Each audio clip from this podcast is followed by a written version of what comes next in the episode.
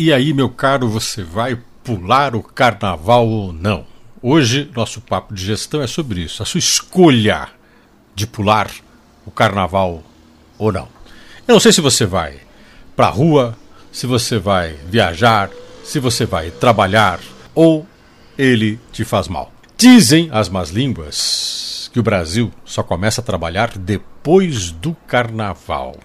Tem gente, inclusive, pilhada com raiva este ano, porque o carnaval vai começar agora, esse fim de semana, cortando fevereiro, que já é curtinho, ao meio. E aí se fala, tá vendo? Antes do carnaval ninguém trabalha.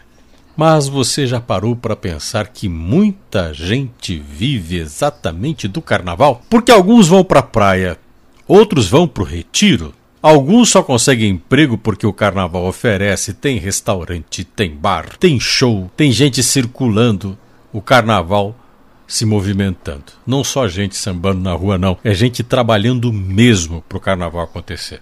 Porém, não pense você que o carnaval também é coisa.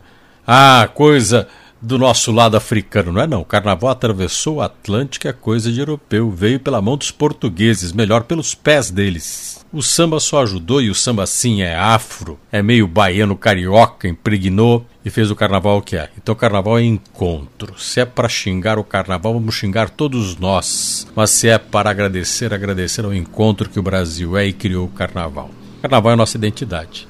Mas voltando ao começo da nossa conversa, você tem o direito de escolher se vai pular, não vai pular o carnaval, se você vai aproveitar de uma forma ou de outra. Você pode fazer no carnaval o que você quiser. Só não pense em defender seu fim, pois ele é a finalidade da vida de muita gente.